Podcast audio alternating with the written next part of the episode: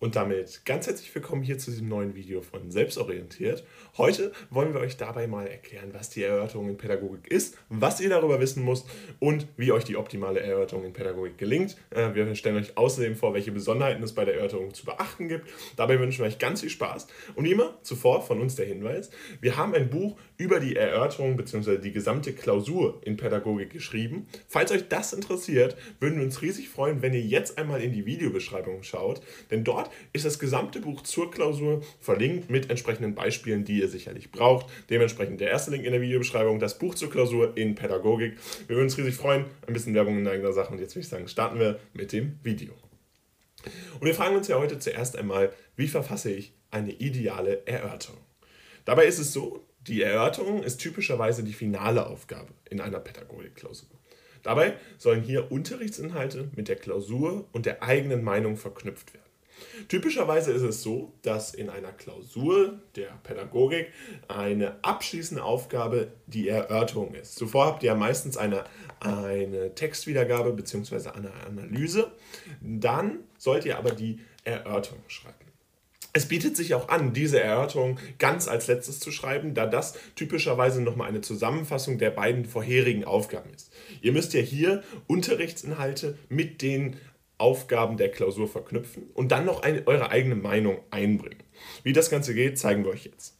Zunächst solltet ihr einen Überblick über die Fragestellung geben und allgemein einleiten. Das heißt, ihr habt ja letztendlich eine Aufgabe, eine Erörterungsaufgabe und da solltet ihr dann erstmal einen Überblick über die verschiedenen Teile, Komponente der Fragestellung geben und auch nichts vergessen, aber gleichzeitig auch nicht zu detailliert schon zu erklären. Das ist nicht der Sinn einer Einleitung, sondern hier geht es wirklich um die präzise und prägnante Darstellung des Inhalts eurer Fragestellung und dass ihr hier einmal kurz zeigt, okay, ihr habt die Aufgabe verstanden.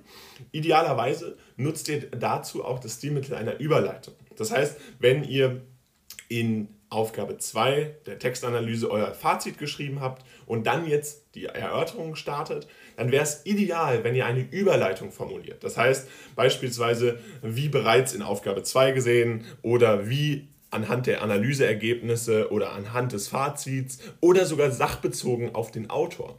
Das sind alles Überleitungen, die es euch wirklich ermöglichen, einen guten Flow im Text zu haben und der sehr gerne von den Lehrer und Lehrerinnen gesehen wird. Dann ist es wichtig, dass ihr entsprechende Inhalte erörtert und an eigenen Beispielen äh, dann diese nochmal erklärt. Ganz wichtig ist dabei die Erläuterung des Inhalts. Das heißt, ihr müsst die geforderte Erörterung, den geforderten Inhalt, die geforderten Inhalte natürlich einmal darstellen.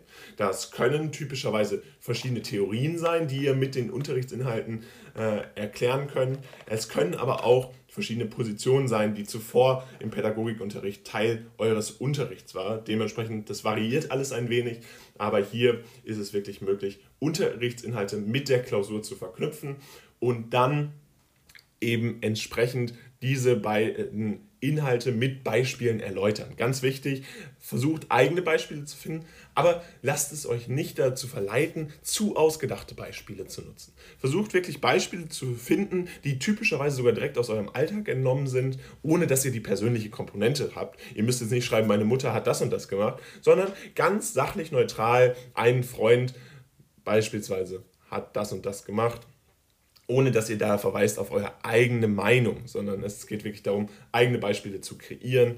Äh, und das ist hier typischerweise sehr einfach möglich, weil diese Inhalte des Pädagogikunterrichts ja typischerweise auch sehr nah mit dem tatsächlichen Leben verknüpft sind.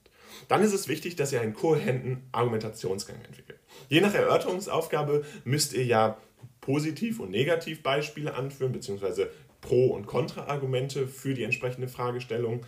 Falls es nicht der Fall ist und ihr nur Pro oder nur Kontra, also einseitig äh, erörtern sollt, dann ist es auch wichtig, dass der Argumentationsgang trotzdem kohärent ist.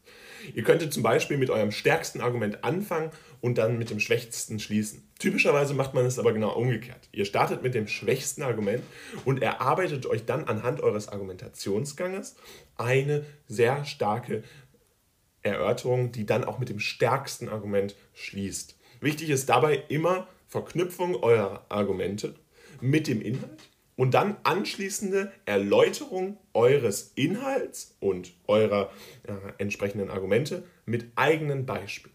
Das ist also die typische Struktur eines Argumentationsgangs.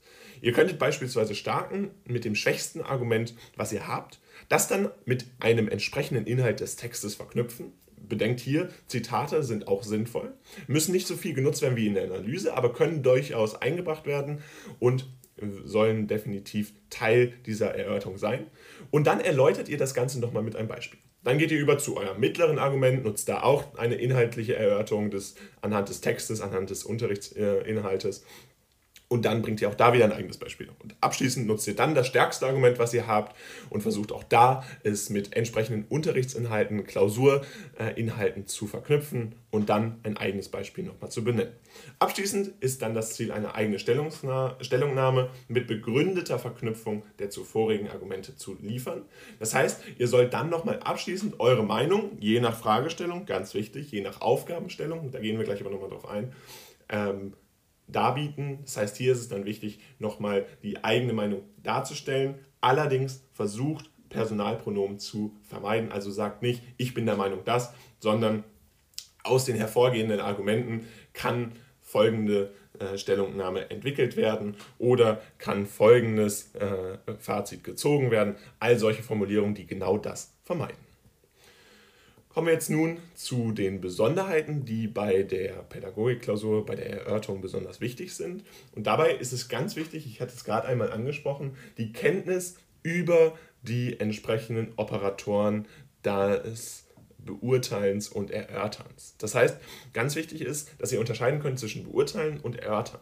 Bei Beurteilen habt ihr eine wesentlich einfachere Aufgabenstellung als beim Erörtern. Beim Erörtern ist es nämlich so, dass ihr einfach zwischen positiv und negativ unterscheiden müsst. Beim Beurteilen ist es so, dass ein Ziel eines Sachurteils wissenschaftlich über den Ist-Zustand überprüft wird und dementsprechend sollt ihr anhand entsprechender Kriterien, die ihr entwickelt, dann beurteilen, inwiefern eine bestimmte Aussage korrekt ist. Das heißt, hier ist ganz genau dieses Fazit, die Stellungnahme äh, von euch gewünscht. Bei Erörtern kann sie Teil eurer Klausur sein, muss sie aber nicht. Wichtig ist außerdem, dass ihr auch neue Theorien nutzen könnt also ihr könnt euch im Vorhinein auf eure Klausur vorbereiten und natürlich auch weitere Theorien, weitere Inhalte erarbeiten, denn das wird typischerweise sehr gerne von Pädagogiklehrern gesehen oder Lehrerinnen natürlich auch, die dann sehen, okay, ihr habt ein Interesse, was über den Unterricht hinausgeht und dementsprechend könnt ihr auch bestimmte Sachverhalte erklären. Wichtig ist aber, dass ihr ausschließlich Fachwissen nutzt, damit nicht der Eindruck fehlenden Wissens entsteht. Denn wenn ihr zu allgemeine Beispiele oder zu allgemeine Aussagen trifft, und Fachbegriffe nicht nutzt, dann ist das ein Problem.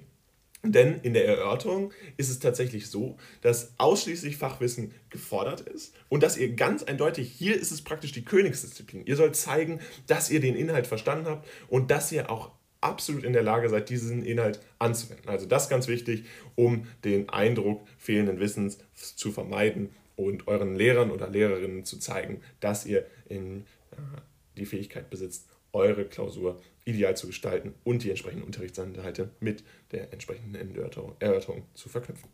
Und damit soll es auch gewesen sein von unserem Video. Wichtig für die ideale Erörterung ist nochmal Folgendes. Ihr solltet einen Überblick über die Fragestellung geben und so entsprechend einleiten. Dabei ist es ideal, wenn ihr von der vorherigen Aufgabenstellung überleitet. Dann sollt ihr entsprechende Inhalte erörtern und an eigenen Beispielen erläutern.